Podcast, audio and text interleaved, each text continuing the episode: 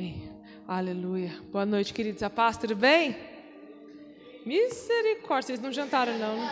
Não, não é possível um negócio desse. Não, vocês devem estar tudo com fome, deve tudo amarrado. Não é possível um negócio desse, gente.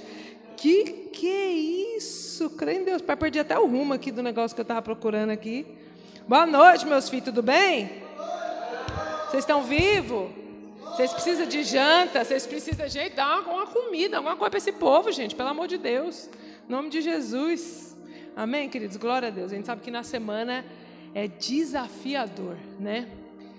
Desafiador. Você servir a Deus na semana, você renunciar o seu merecido descanso, porque é merecido, né? Quem trabalha, quem tem os seus afazeres, né? É, é merecido o seu descanso. Mas essa é a graça do Evangelho. Esse é o verdadeiro Evangelho, quando você renuncia aquilo que você tem direito por amor a Cristo. Né? Porque um evangelho que diz que você faz o que você quer, eu até postei isso hoje, siga o teu coração, faça o que você tem vontade. Ai, siga o teu coração. Meu filho já babou, errou, porque a Bíblia fala que o coração do homem é enganoso. Então como é que você vai seguir alguém que é enganoso? É a mesma coisa você querer. Deixa quieto. Ia falar de política, deixa quieto. Deixa quieto. Deixa quieto, né? Deixa quieto. É, mas tem coisa que está na cara, tem coisa que está na cara. Então, assim, o Evangelho é exatamente isso. É por isso que muita gente não quer e muita gente está abandonando, abandonando o verdadeiro Evangelho. Porque o Evangelho verdadeiro é aquele que diz assim: quem quiser vir após mim, após mim, pega a sua cruz, negue-se a si mesmo. A atitude tem que ser sua.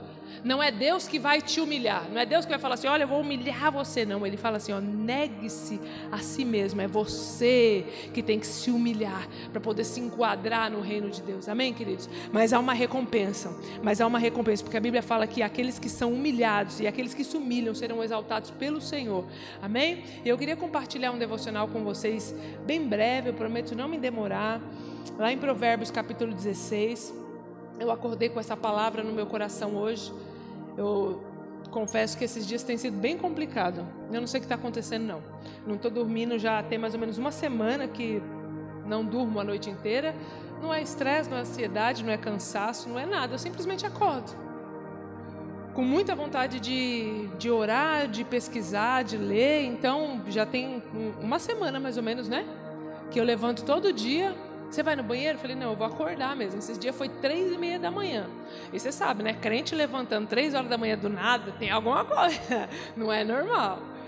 E o Senhor tem falado muitas coisas no meu coração. E hoje eu acordei com esse versículo, com esse capítulo no meu coração. E eu queria compartilhar um devocional com vocês, que está lá em Provérbios capítulo 16, a partir do versículo 1, que diz assim: Ao homem pertencem os planos do coração mas do Senhor vem a resposta da língua. Todos os caminhos do homem lhe parecem puros, mas o Senhor avalia o espírito. Consagre ao Senhor tudo o que você faz e os seus planos serão bem-sucedidos. O Senhor faz tudo com um propósito e até o ímpio para o dia do castigo. E o Senhor detesta os orgulhosos de coração, sem dúvida eles serão punidos. Com amor e fidelidade se faz expiação pelo pecado, e com o temor do Senhor o homem evita o mal. Quando os caminhos de um homem são agradáveis ao Senhor, ele faz até com que os seus inimigos vivam em paz com eles. É melhor ter um pouco com retidão do que muito com injustiça. Em seu coração, o homem planeja o seu caminho, mas o Senhor é quem lhe determina os seus passos. Amém? Glória a Deus até aqui. Que o Senhor fale conosco nesta noite, que o Espírito do Senhor, que convence o homem de todas as coisas, possa nos convencer daquilo que Ele quer nos ensinar nesta noite, em nome de Jesus. Amém, queridos? E eu acordei com essa palavra no meu coração e eu já fui lá para o escritório, já peguei a Bíblia, comecei a, olhar, a ler, a olhar, ver o que, que Deus estava ministrando no meu coração. E eu queria deixar um título para essa mensagem que diz assim: Você precisa sonhar. Você precisa sonhar. Grave isso. Diga isso para o seu irmão que está do seu lado. Você precisa sonhar.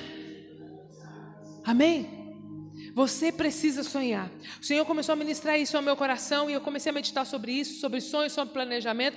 E eu fui pesquisar a palavra planejar e ela vem do latim plano, né? Ela significa planície. Significa que você vê o começo, você vê o meio e você vê o fim daquilo. Isso significa planejar, né? Que vem do latim plano, uma coisa que você vê de começo e uma coisa que você também vê o final.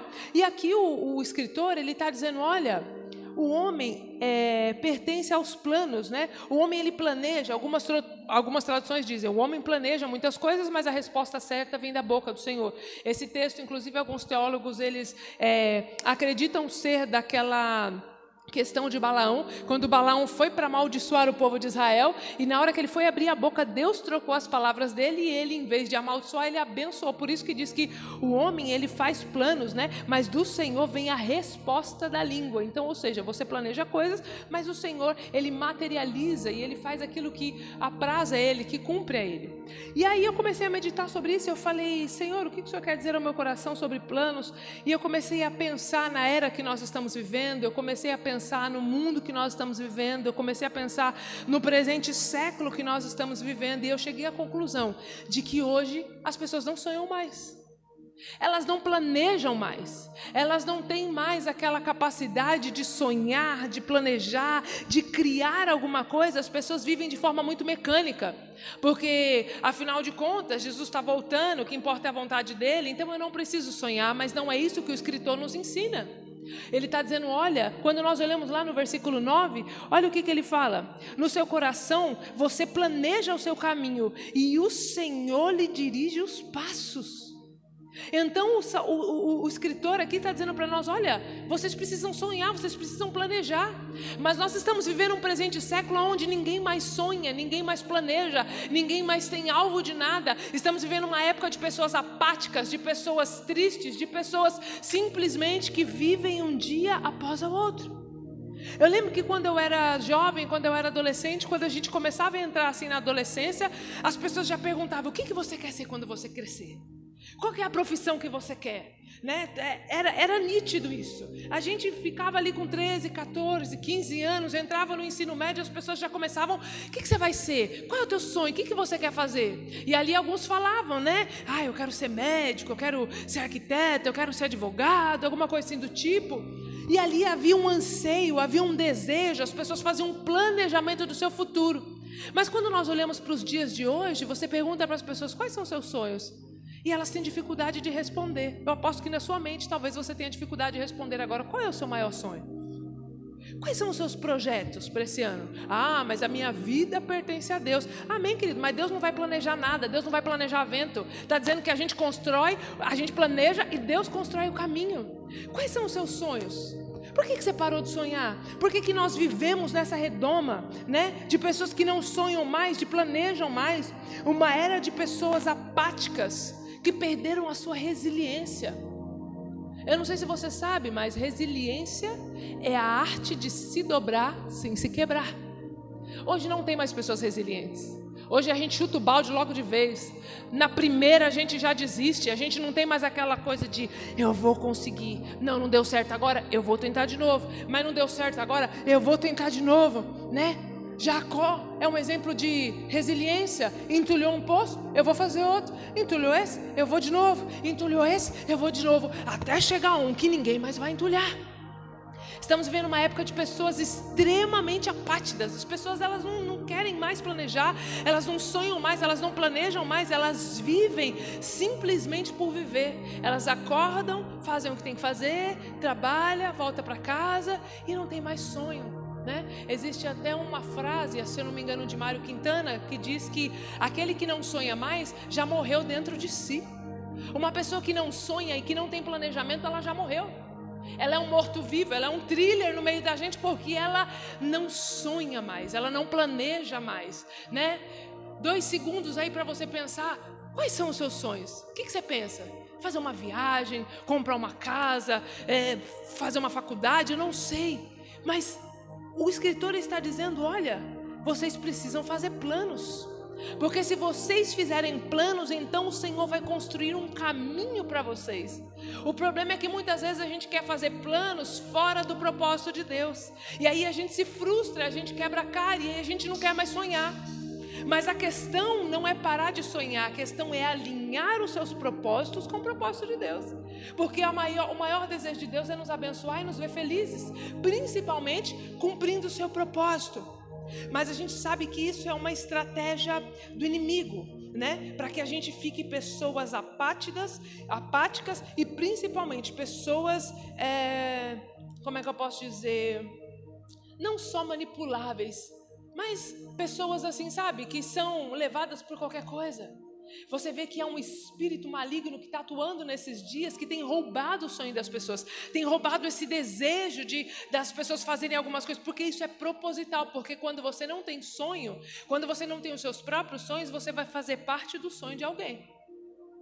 Se você não tem projetos, então você vai trabalhar para o projeto de alguém? A verdade é essa. E é isso que o diabo quer: que a gente vire uma marionete desse mundo socialista hoje, que está incultado na nossa raiz, querendo transformar a essência de Deus em nós.